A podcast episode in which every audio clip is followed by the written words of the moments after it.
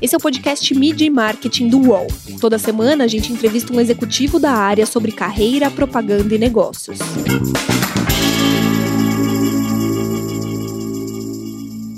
Quais as principais diferenças da publicidade norte-americana e da brasileira? O comportamento das pessoas vai mudar após a pandemia? E o marketing ganhou mais relevância no negócio das empresas? Meu nome é Renato Pesotti e para comemorar este, que é o primeiro episódio do segundo ano do podcast, a gente recebe o Marcel Marcondes, direto de Nova York. O Marcel é CMO da AB InBev para o mercado norte-americano. Lembrando que a AB InBev é a maior cervejaria do mundo e dona da Ambev aqui no Brasil. Marcel, tudo bem? Tudo bem, Renato. Bom falar com você. Quantos anos, né? A gente, a gente se falava bastante aí no Brasil desde antes da Copa de 2014, e aí eu, eu, eu, fui embora e a gente não se falou tanto desde então. Bom falar com você, bom estar aqui, obrigado por me receber. Vamos começar o papo também situando o nosso ouvinte. Você está desde 2014 nos Estados Unidos, né? Qual marcas que você toma conta hoje? A gente tem Bud Light, Budweiser, Stella Artois, Michelob Ultra, que é a marca que mais cresce aqui nos Estados Unidos. A gente tem Bush, Natty Light, que são marcas de valor bastante grandes aqui também, e assim por diante. Uh, a gente também tem um business cada vez mais significativo além de cerveja. Então, a gente tem, por exemplo, uma categoria grande de seltzers aqui nos Estados Unidos que é bastante popular. Então, a gente tem aqui Bud Light, Bon Viv, uh, Social Club, e outras marcas nesse segmento. A gente está trabalhando com vinho, então a gente também tem uh, vinho em, em, lata, que é o caso de Babe, uh, que é uma marca bem interessante, bem legal do nosso portfólio. A gente também uh, tem agora Cutwater, que são spirits, né, em, em, em, lata também, vodka, sodas e, e, e, coisas assim. Então, um portfólio que está mais diversificado do que era antes e com, com o privilégio de trabalhar com umas marcas bem bem legais. É um portfólio bastante interessante para a categoria de bebidas. É, queria começar falando da pandemia, né? Infelizmente, o mercado aí você trabalha com essas todas as marcas de costa a costa. Então, enquanto estava tudo fechado em Nova York, estava quase tudo aberto na Califórnia. Como que foi encarar isso no começo, né? Vocês tiveram que rasgar todos os planos do ano e refazer, né? É, linha a linha. Como que foi esse, esse trabalho no começo da pandemia? Ah, foi maluco e está sendo maluco ainda, né? Mas no começo foi bastante complicado até a gente entender bem o, o real impacto da pandemia na, nas pessoas, nos consumidores e, por consequência, no nosso negócio, né? É, tá, a gente estava observando o que estava acontecendo nos outros países, desde a China, é, logo no começo, sem dúvida nenhuma. Mas aí eu acho que a hora que o negócio bate é quando você realmente começa a ter uma noção clara de qual vai ser o impacto no seu mercado. A gente viu que em diferentes partes do mundo tem muita coisa que é similar, muita coisa que é diferente, que é diferente também, até porque diferentes países reagem de maneiras diferentes, né? E aqui nos Estados Unidos o que aconteceu foi que o governo foi por uma linha bem, bem firme de lockdown. Ah, né, em alguns países da Europa foi diferente, é, por exemplo, aqui nos Estados Unidos foi lockdown direto. Então é isso, fecha tudo. Né? Então fecha escola, fecha bar, fecha restaurante, uh, fecha tudo. Uh, e a gente colocou, uh, acho que como companhia, três prioridades claras, né? De primeiro, de cuidar da segurança das pessoas, a, segundo, de agregar valor para a sociedade e terceiro, de, de, de, garantir continuidade no negócio. Eu acho que esses foram três, três grandes pontos que a gente colocou desde o princípio. Mas, obviamente, todo mundo ficou super assustado. Eu lembro eu estava assistindo televisão um dia e, assim, todo mundo ficava numa de, pô, a gente viu que está chegando, está chegando, mas não vai ser tão forte assim, a China é diferente e tal, isso de feedback de consumidor, né? A gente estava sempre trabalhando nos cenários mais agressivos é, desde o princípio. Aí eu lembro direitinho o dia que a NBA resolveu que ia parar. Esse foi um grande marco aqui nos Estados Unidos, foi quando a NBA parou.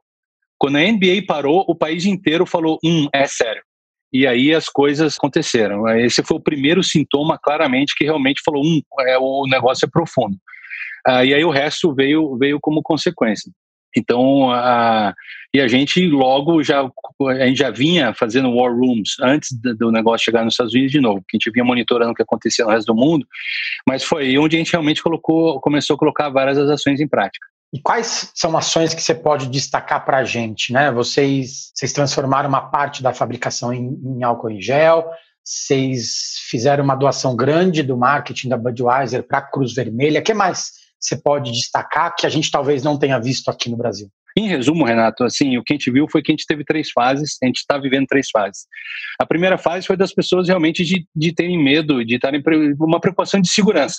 é, de como é que eu vou me prevenir para não pegar o vírus e como é que a gente vai se defender do vírus, né?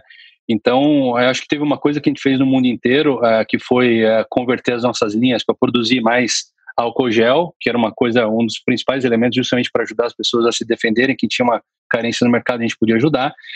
E a gente viu aqui nos Estados Unidos que como as pessoas pararam de ir para, enfim, pra, tanto para o hospital, todo mundo tentou evitar ir para o hospital, mas também para os locais de doação de sangue, os hospitais aqui nos Estados Unidos começaram a chegar muito perto de colapso é, na reserva de sangue. Então a gente conversou com a Cruz Vermelha e eles falaram: isso aqui é o ponto número um que a gente precisa. As pessoas não estão falando muito disso, mas os hospitais vão colapsar se isso não acontecer. E como a gente tem uma relação muito forte com todas as ligas, a gente patrocina a maioria das ligas, a maioria dos times e tal, a gente propôs algumas conversas, trouxe todo mundo para a mesa e falou: vamos, vamos se mobilizar aqui, vamos fazer um negócio em conjunto. E, em resumo, foi aí que a gente criou o nosso movimento que a gente chamou de One Team, que é você pode torcer para o time A, B ou C, mas nesse, né, nesse season aqui, we're all one team. Vamos todo mundo jogar junto para um bem maior. E aí a gente conseguiu as autorizações todas para converter dezenas de arenas e transformar essas arenas em centros de doação de sangue para poder fazer isso em segurança, com social distancing. E aí a gente conseguiu fazer isso para ajudar milhares de pessoas e, e ajudar bastante as reservas de banco de sangue. Então, isso é uma coisa bem bacana que a gente fez aqui nos Estados Unidos, a gente teve muito foco nisso. E a outra parte foi logo no começo também, a gente trabalhou muito em auxílio a bares e restaurantes, que é mais perto da nossa indústria, de como é que a gente podia agregar valor para eles, não só em doação, mas também de, de gerar programas que poderiam fazer isso. Essa foi a primeira fase, que é o que a gente chama mais uma fase de segurança, de garantir segurança integridade física e saúde das pessoas. Aí aqui a, a, gente passou por uma segunda fase, que a gente começou a ver que as pessoas, depois da parte do susto, do pânico, de ficar contando a quantidade de casos, de mortes, etc., entrou numa fase um pouco diferente, que é, olha, a gente está vendo que esse negócio vai demorar para passar, então todo mundo começou a entrar numa fase de se adaptar a essa nova rotina, de se adaptar à vida de lockdown. E isso mudou a rotina das pessoas e mudou a maneira como a gente começou a interagir com elas. Então, acho que o grande aprendizado, uh, antes de mais nada, foi agora na hora de discurso, né? Eu falei muito, inclusive, para a imprensa, tudo a gente não está operando em advertising mode. Não é hora de fazer propaganda. Agora é hora de take action, de ter atitude. E nessa segunda fase, a hora que as pessoas começaram a se situar na nova rotina, a gente falou, a gente tem a oportunidade de achar um híbrido, de a gente continua agregando valor tangível para a sociedade, mas também a gente passa a ter de novo espaço para as nossas marcas voltarem a existir, voltarem a se comunicar com os nossos consumidores, mas desde que seja de uma maneira pertinente à maneira como as pessoas estão vivendo. Então foi aí onde a gente pivotou todos os planos de marca, mais especificamente falando, é, para conseguir fazer isso. Então deixa eu citar a, aqui alguns exemplos, Renato. Por exemplo, a gente viu, obviamente, todo mundo ficou muito mais dentro de casa, o entretenimento passou a acontecer todo dentro de casa, então, assim como aconteceu no Brasil, aqui nos Estados Unidos também os, os, os live streams uh, ficaram super, uh, super relevantes, né? Então, a gente passou a ter algumas marcas com algumas plataformas uh, de live stream de música. Só que a gente sempre, a gente está trabalhando sempre nesse 50%, 50%. Né? Metade das nossas plataformas são para agregar valor das nossas marcas na rotina das pessoas e a outra metade é para contribuir para as causas e para os segmentos da sociedade que precisam. Então, mesmo quando a gente faz né, o live streaming, a gente tem também um canal aberto durante os shows para as pessoas doarem dinheiro para, no nosso caso aqui nos Estados Unidos, para Cruz Vermelha. Aí a gente também viu, por exemplo, que todo mundo, quer dizer, para o nosso business, a ocasião de refeições, de comida, né, é bastante relevante, que é onde as pessoas bebem. E todo mundo começou a ter refeição em casa. Então isso muda o hábito. A gente viu que começou a ter um aumento muito grande de pessoas buscando, dando Google, por exemplo, de como é que eu, eu faço pratos melhores, como é que eu aprendo a cozinhar. Né? Então a gente pegou a Stella Artois, que é uma marca muito conectada com esse tipo de ocasião, e a gente trouxe chefes e celebridades ensinando a fazer pratos mais elaborados e tudo mais, junto com Stella.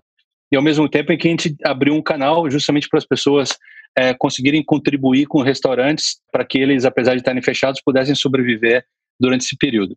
Isso é uma marca que cresce muito aqui, focada em, em Active Lifestyle, que é Michelob Ultra, que é uma marca que tem baixa caloria, baixo carboidrato e também é orgânica. E então a gente viu que as, as academias estavam fechadas, então todo mundo começou a fazer exercício em casa. Então a gente criou um programa também com pessoas super relevantes, fazendo treinos para as pessoas poderem fazer o treino em casa e sempre terminando com happy hour com a cerveja. Foi super legal, a gente tem milhões e milhões de views e de fãs fazendo isso. Ah, e assim por diante. A gente viu coisas interessantes, Renato, por exemplo, o gaming passou a ser uma ocasião de consumo de cerveja super relevante. Então a gente criou plataformas de gaming uh, também aqui nos Estados Unidos, bem grandes, uh, uh, para a gente conectar com os consumidores e, de novo, sempre abrindo espaço para doação também. Então, enfim, cada marca do seu jeito foi se adaptando para fazer esse 50-50, né? desenvolvendo programas que agregassem valor concreto para a rotina das pessoas, especialmente conectadas às ocasiões de consumo de cerveja delas, mas sempre também abrindo a porta para contribuir para restaurante, para bar, para academia, para segmentos da sociedade que precisavam de uma força para se manter vivos durante esse período. E é legal pra caramba quando você sente que agrega valor para seus consumidores, onde, onde você agrega relevância para a sua marca e você também consegue agregar valor tangível para a sociedade. Eu acho que é, é o melhor tipo de trabalho que a gente pode fazer. O mercado norte-americano, como você mesmo citou alguns exemplos, ele geralmente inicia as revoluções, né? O que a gente pode esperar? O que vocês têm visto para quando é, o tsunami passar, né? Você acha que a gente vai ter um novo normal, como muitas pessoas dizem, que a gente vai ter um novo capitalismo, ou provavelmente vai tudo voltar a ser como era antes? Eu, eu particularmente não acho que as coisas vão voltar a ser como eram antes. Eu acho que essas coisas acontecem, é quase que assim, é o mundo dando um recado pra gente de que coisas precisam mudar. É, independente de, da discussão de business, eu acho que até como pessoas e como seres humanos, a gente não pode perder a oportunidade de refletir é, é, dado tudo o que está acontecendo, no que a gente, em quais são as coisas que realmente interessam, quais são os valores é, mais importantes, quais são as coisas que a gente precisa realmente focar. A gente fala muito do, todo mundo começou a falar dos essential businesses, né? O que é essential business? O que é essencial? O que não é? Essa é a reflexão que a gente tem que ter na nossa vida. O que é realmente essencial? O que, realmente faz a diferença? Eu acho um, um ponto super importante. Então, o comportamento das pessoas vai mudar.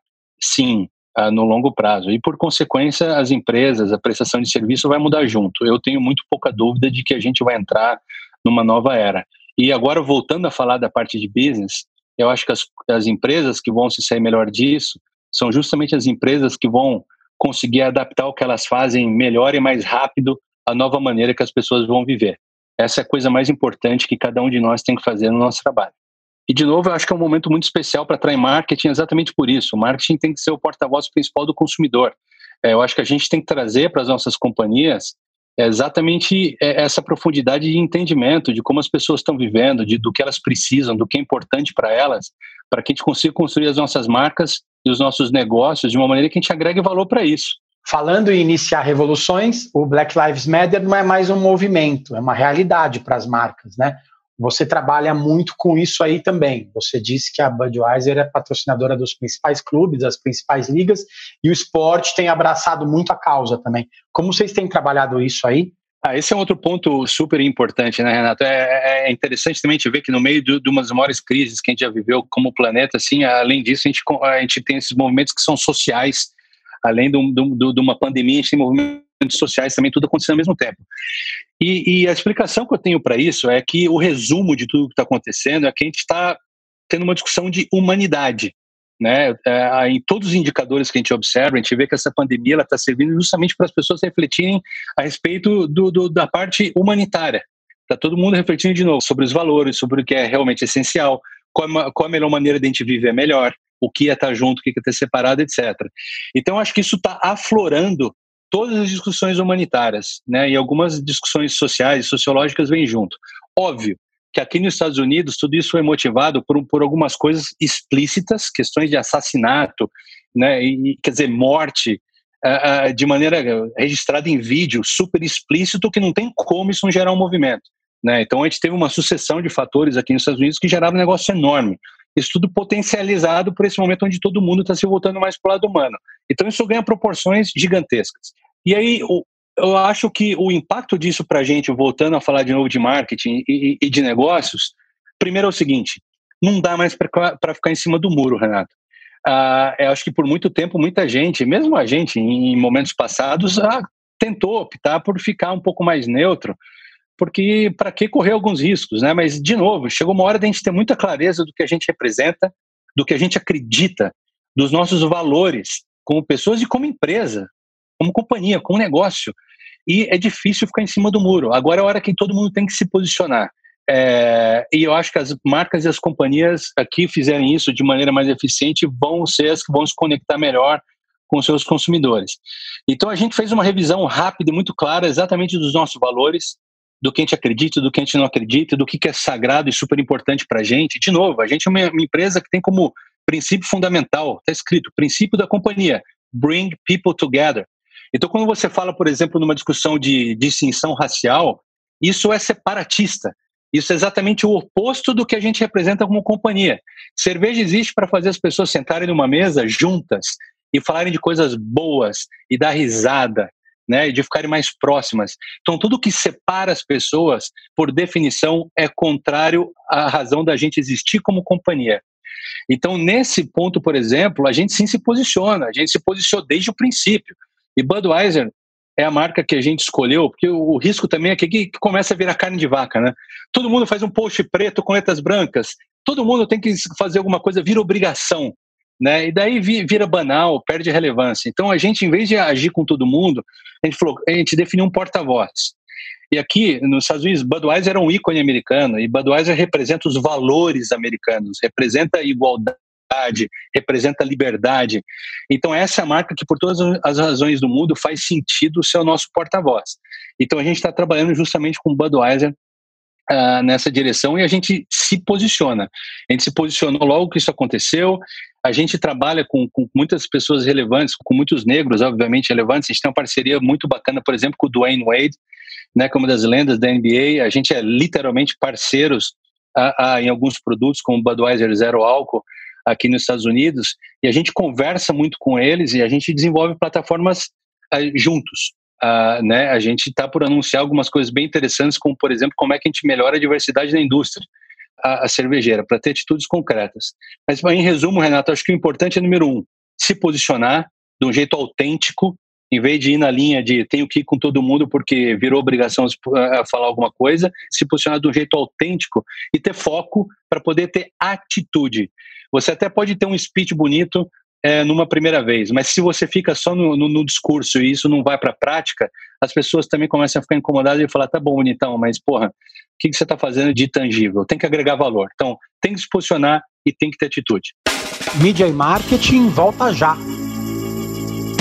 Prepare-se. Eu, Otaviano Costa e o UOL trouxemos um programa de tele. Não, não, peraí, melhor. Um laboratório de entretenimento. O Otalab no UOL. Sim, um programa ao vivo com participação de famosos, anônimos, colunistas do UOL e muito conteúdo do Brasil e do mundo. Essa mistura de elementos será ao vivo, na home e em todas as redes do UOL. Anote aí para não esquecer, viu? A nossa experiência será toda quinta ao vivo. Vem comigo, Otalab no UOL. Recebe salário, faz transferência, pagamento, recarga de celular e até empréstimo, tudo sem taxa. PagBank, a sua conta grátis do PagSeguro. Baixe já o app e abra sua conta em 3 minutos. Como é trabalhar esse mercado multicultural dos Estados Unidos? Né, você trabalha para várias marcas que têm um público-alvo bem distinto. Ah, essa é a coisa mais, eh, mais bacana, mais legal e mais desafiadora aqui dos Estados Unidos. Mas também eu acho que é o maior aprendizado é, de viver aqui, de trabalhar aqui de novo, para mim o elemento central de qualquer companhia hoje é ter é, consumer centricity, é realmente estar voltada para o consumidor. E assim, quando eu faço uma, uma avaliação é, sobre como a gente, marqueteiro, cresceu é, e se, se desenvolveu, assim, qual foi a cartilha que a gente aprendeu, eu acho que a gente aprendeu uma cartilha de, pô, quando você senta, vai trabalhar numa empresa e trabalha em marketing, o seu papel é fazer umas coisas legais para convencer os consumidores a comprar o que você faz. Né? Então, assim, é, convence as pessoas a se adaptarem ao que você faz, né? E para mim o gigantesco aprendizado do mundo como ele é hoje e nos Estados Unidos isso é extremamente intenso é que esse tempo já era, né? O grande ponto que a gente tem que fazer em marketing e, e em todas as companhias não é convencer as pessoas a se adaptar ao que a gente faz, é aprender a gente a se adaptar rápido ao que agrega valor às pessoas. Então, essa é uma mudança de mindset que é super, parece simples, mas é, é, ela é super importante e ela é super difícil de fazer, porque muda o jeito de trabalhar. Então, é, essa é a minha principal responsabilidade, né? Garantir que a gente vai, ao invés de tentar convencer as pessoas a se adaptar a gente, a gente vai se adaptar melhor e mais rápido às pessoas, né? E, e levar isso uh, no marketing, além do marketing dentro da companhia. Então, aqui a gente tenta todo dia, Renato, desenvolver maneiras melhores e melhores para conectar com os consumidores das diferentes regiões do país. Né? Os Estados Unidos é um planeta em si, para a gente ter cada vez mais insights bastante claros das diferenças entre as pessoas. Né? Você tem homem, mulher, uh, negro, branco, asiático, latino, hispânico, né? com tantas diferenças culturais, diferenças de passion points, diferenças de hábitos de consumo, né? Então isso tem um impacto gigante no nosso business, né? Nossa estratégia de portfólio aqui, ela, ela leva isso a sério pra caramba. A gente tem uma estratégia nacional e a gente tem estratégias regionais. Então, o portfólio de marcas ele se comporta de uma maneira diferente de acordo com a região do país.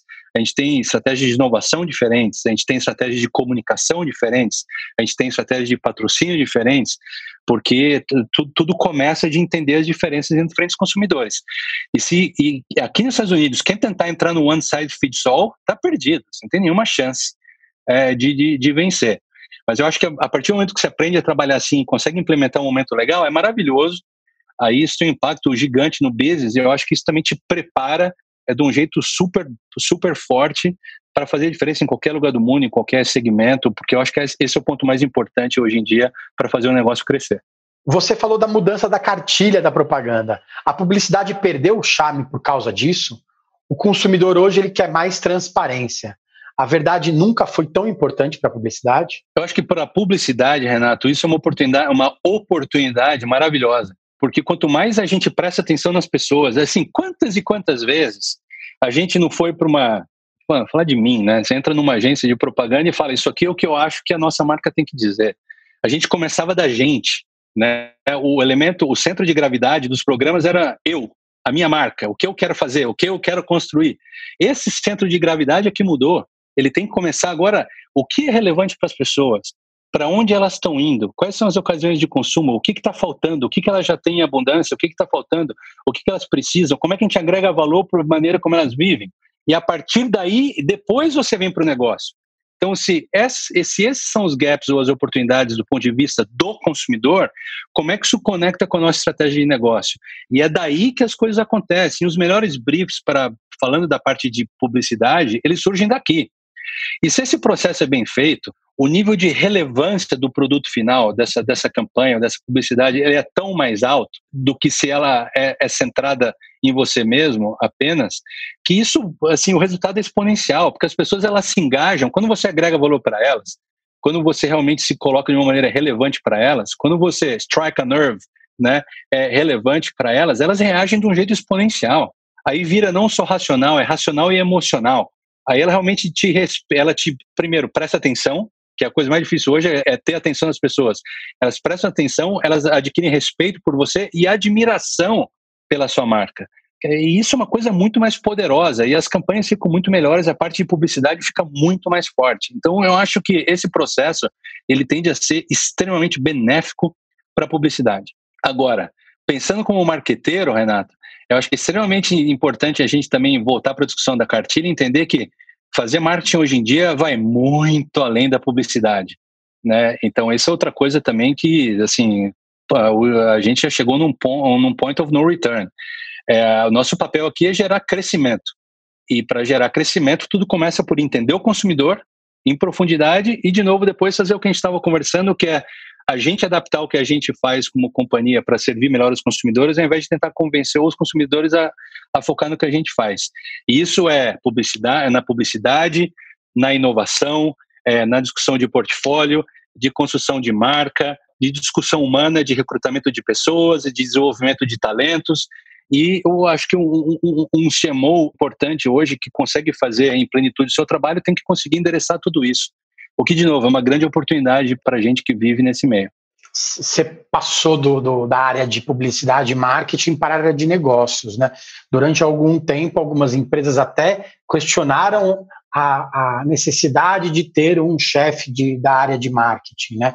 Se ele não ficaria abaixo de outra ou não. O marketing, de repente, virou o jogo, né? Ele está mostrando o quanto que ele é importante, o quanto que ele pode fazer diferença no negócio das empresas também, né? Total, eu acredito muito nisso. Justamente porque é o marketing que tem que trazer o entendimento do consumidor e liderar os processos comerciais que vão responder a isso, que vão agregar valor para esse consumidor. Publicidade é parte disso, mas é, é, é só um pedaço. Ah, então eu acho que uma, que uma, sim, eu concordo. Eu acho que a área de marketing ganha bastante relevância, fica muito mais estratégico e muito mais conectado ao negócio. Qual a principal diferença do marketing dos Estados Unidos para o Brasil? Ah, eu sou, eu sou, eu sou muito fã da publicidade do Brasil.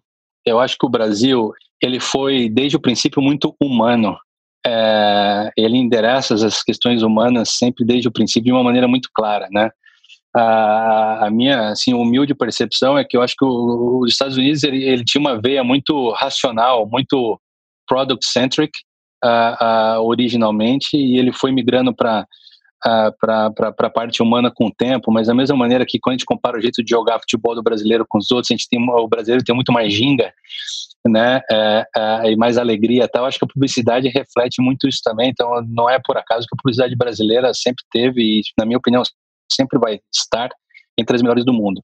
Ah, o que eu acho, o que eu admiro na publicidade americana é um pouco da coragem é, de tocar em pontos mais polêmicos, de aqui é permitido até você fazer comparações diretas com de uma marca para outra, né? Então eu acho que tem, tem coisas um pouco mais é, sai faísca.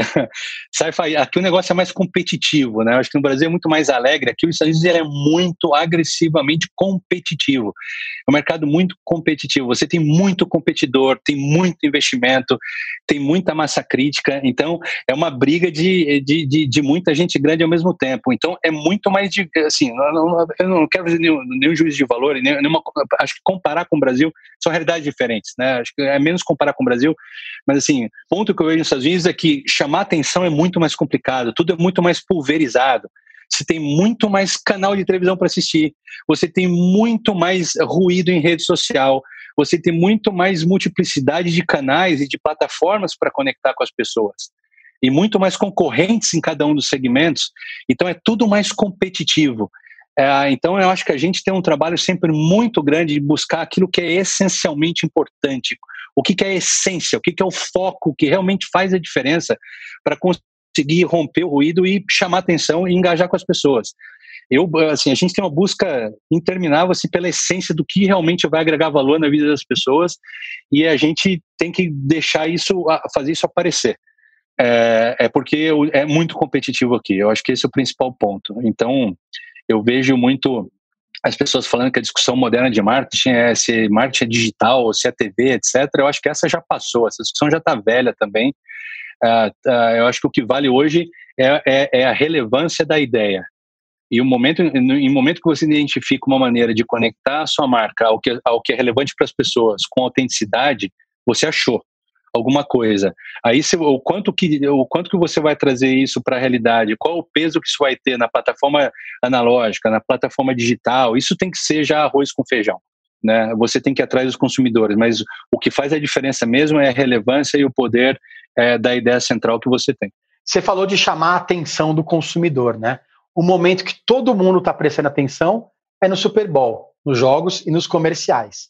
Esse trabalho geralmente começa com seis meses de antecedência. Como que vocês estão trabalhando para 2021? Sem saber se o evento vai acontecer, se vai ter público? É, o, o, o, ano inteiro é, é uma busca por uma relevância enorme é, na, na, tua mensagem, na tua abordagem, que você precisa primeiro chamar atenção, estar tá conectado à cultura, para depois as pessoas poderem absorver a sua mensagem. O Super Bowl é tão caro justamente porque ele já elimina algumas etapas. É, é, é o único momento nos Estados Unidos onde o país inteiro para na frente da televisão para assistir o jogo. E muitas das pessoas dos Estados Unidos estão focadas mais no comercial do que do que no jogo. É total verdade, porque virou meio que um Oscar da, da, da publicidade, assim. Então, uh, uh, eu diria o seguinte, Renato, sim, a gente começa a trabalhar com antecedência, geralmente o período são seis meses mesmo, é, porque a gente trabalha tão forte que a gente precisa de seis meses para descansar um pouco depois do Super Bowl acontece, mas aí em julho a gente já começa, agosto, a gente já está todo vapor de novo. Mas eu vou te falar, cara, as coisas mudam tão rápido ultimamente, de que apesar de que é importante começar cedo para a gente ir amadurecendo as ideias, as possibilidades, é, a gente muitas vezes muda, assim, o ano passado a gente mudou, teve coisa que a gente mudou duas semanas antes. O ano retrasado a gente rasgou campanha um mês antes e fez tudo de novo. Então, assim, como a, como a sociedade está mudando muito rápido, apesar da gente estar tá, da gente ter uma direção e começar a trabalhar com antecedência, está ficando absolutamente normal a gente fazer mudanças muito grandes e tomar decisões determinantes para o Super Bowl em cima da hora. Porque esse é um momento em que, cara, você tem que ser extremamente relevante. Então, assim, o que está acontecendo matters a lot. Né? O que está acontecendo ao redor do Super Bowl uh, pode ser oportunidades que você não pode desperdiçar. Em geral, cara, acho que essa é outra coisa que está mudando para todos nós, especialmente na nossa área. A gente está tendo que se acostumar muito a ter o pulso da sociedade e da cultura diariamente. E para o Super Bowl não é diferente. Já, já foi aquele tempo onde a gente se planejava esses são os programas do ano que vem ou daqui a dois anos e as coisas acontecem exatamente como a gente se planejou. Óbvio que tem que ter planejamento, mas do, do o processo até virar realidade, ele tem muita interferência. E é bom que seja assim, porque é para ficar mais relevante para as pessoas. A pandemia ensinou um pouco a gente em relação a isso, né? Antigamente a gente fazia planejamento de três anos, aí no começo da pandemia a gente começou a fazer planejamento de três meses, e agora a gente tem feito planejamento de três dias, né? Não dá mais para saber o que vai acontecer semana que vem, né? Isso, a publicidade sabe lidar com isso, acho que é muito relevante também, né? Total, eu acho que assim, não tem coisa mais legal do que quando você quando acontece alguma coisa, você na hora você já consegue participar dela. Né? Geralmente esses são os momentos onde as pessoas falam uau, né?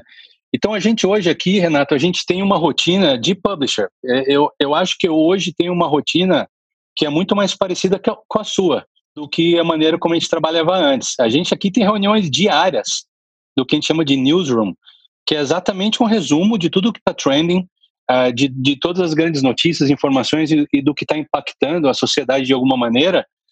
E a gente busca, e a gente tem conversas diárias com base nisso, no, no, no que eu chamo de, de, de, bright spot. Né? Eu, aqui a filosofia é muito de achar esse bright spot, que é a intersecção entre o que é relevante para as pessoas e o que a sua marca representa.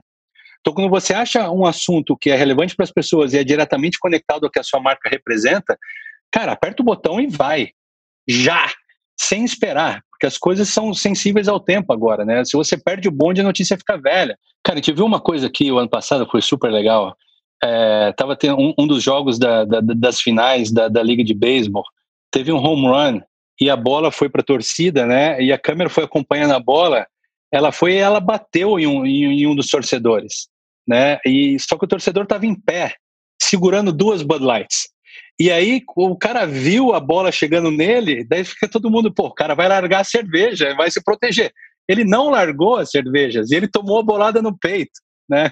Então isso aconteceu e, cara, você vê como as coisas são hoje em dia, fazer marca, né? Ah, e, e, claro que isso gerou um monte de conversa em social media na hora, que, porra, todo mundo viu isso. E aí o time de social listening detectou esse negócio segundos depois que isso aconteceu, porque teve um, um pico de conversa na hora em redes sociais. Aí um minuto depois que isso aconteceu, a Bud Light estava é, no, no Twitter já falando quem é você? Entre em contato com a gente que a gente quer falar com você. É, na mesma noite, a gente entrou em contato com a pessoa. No dia seguinte, a gente já tinha feito uma conversa com essa pessoa e já tinha um deal com ela. Dois dias depois disso, a gente já estava com camiseta da pessoa segurando Bud Light, né? E eh, acho que três dias depois, ou até dois dias depois ainda, a gente já estava com conteúdo em redes sociais de Bud Light com o cara, né? O, que, by the way, o nome dele agora, é o Jeff Adams, né? E ele passou, a gente começou a levar ele em todo o jogo, porque ele virou amuleto do time, né? E o time ganhou uh, uh, o, o, o campeonato e o cara virou super famoso nos Estados Unidos. Né? Mas o lance foi justamente reagir segundos depois que isso aconteceu. No dia seguinte já tinha conteúdo sobre isso. No jogo seguinte ele estava lá, tinha comercial de televisão, tinha coisa em redes sociais e virou um uma das maiores conversas do país naquele período, né? Conversas maiores que conversa de Super Bowl. De novo, o que aconteceu? O cara tomou a bolada no jogo, né? É, mas o fato de você estar tá conectado ao que está acontecendo em real time, conseguir agir super rápido, isso gera é, é, dividendos assim enormes quando o teu time está adaptado a trabalhar assim. E o nível de relevância que você ganha para a marca, etc., é enorme por causa disso. Já que, que a gente está falando de uma ação de marketing, é, eu queria que você falasse de uma campanha que, que você tem muito orgulho de ter feito, que você vai contar para os seus netos aí nos Estados Unidos ou aqui no Brasil. Ah, legal, Renato. Ah, pô, a gente acho que a gente que tem paixão pelo que faz assim a gente tem um carinho especial por tudo que a gente faz né? É, mas não sei eu tô lembrando da minha vida no da minha vida no Brasil um momento muito especial do Brasil para todo brasileiro para todo apaixonado por futebol. Eu sou apaixonado por futebol nascido em Campinas então sou ponte pretano né? E vou continuar sendo e assisto o jogo aqui sempre série A série B o que seja então, os, os, os momentos, as campanhas, os projetos que a gente teve de Copa do Mundo no Brasil foram muito significativos para mim, assim. E é um momento que o país para também, né? Quando é uma religião no Brasil, é quando o país para, e todo mundo vê o trabalho. Então, todos os, o, os trabalhos que a gente fez de escola, é, muito divertidos, de Brahma, muito legal, de trazer o nacionalismo uh, e a paixão assim à tona. Eu tenho, tenho, tenho, assim, esse foi, é muito legal. Eu adorei participar dessa história no Brasil. Tenho muito orgulho do que a gente fez e tenho muito orgulho de tudo que de tudo que o Brasil continua fazendo e do que as marcas aí no Brasil continuam fazendo sempre. É, time super campeão, é muito bacana. A Copa do Mundo é sempre um momento muito especial. E aqui nos Estados Unidos, é, citando assim um exemplo mais recente, eu, eu tenho um carinho muito especial pela campanha de Budweiser que a gente fez aqui, que a gente chama de One Team. A gente falou um pouco sobre isso, né? Justamente porque eu acho que é, ela representa um pouco do, do, de uma linha moderna de trabalho que é de ter atitude. É importante ter uma mensagem, é importante né, engajar as pessoas com uma mensagem que seja impactante, mas até a ação, a atitude junto, eu acho que é o caminho a seguir daqui para frente. É, é, é, o discurso e a ação. Então, eu acho que foi bastante legal e foi bastante único é, né, a gente conseguir trazer as ligas, os times todos juntos e ter uma ação muito tangível, transformar tantas tantas arenas em centros de doação de sangue e agregar valor concreto para as pessoas. Então, foi muito legal ver a maneira como a população dos Estados Unidos reagiu, uh, engajou, é, é, falou a respeito, participou junto com a gente então é muito legal quando a gente sente que, que a gente realmente está bringing people together, trazendo as pessoas junto com a gente e a gente junto com os nossos consumidores está fazendo a diferença. Eu, de novo, eu amo publicidade, mas eu tenho plena consciência de que o nosso trabalho vai muito além uh, da publicidade. A gente tem que agregar valor na vida das pessoas e a gente tem que gerar crescimento no nosso negócio. Uh, é isso que a gente tem que fazer. Então, eu acho que esses são exemplos bacanas, assim, é, no Brasil e nos Estados Unidos. Valeu, Marcel, pelo tempo, obrigado pela agenda é, e por trazer tantos ensinamentos aí desse tempo que você está aí nos Estados Unidos. Obrigado, Renato. Adorei falar com você depois de tanto tempo. Sempre bom. E, cara, parabéns pelo trabalho. Muito legal a tua plataforma. E, cara, deixa eu te falar uma coisa: o Brasil ensina muita coisa para o mundo, viu? Ensina pra caramba. E não só a gente, mas muita gente aqui nos Estados Unidos aprende pra caramba com o Brasil uh, todo dia. Então vamos nessa que vai dar certo. Valeu, obrigado, obrigado a você. Valeu, gente. Semana que vem tem mais. Os podcasts do UOL estão disponíveis em todas as plataformas. Você pode ver a lista desses programas em wall.com.br/podcasts. Mid Marketing tem reportagem e entrevista de Renato Pesotti, edição de áudio de João Pedro Pinheiro e coordenação de Juliana Carpanês.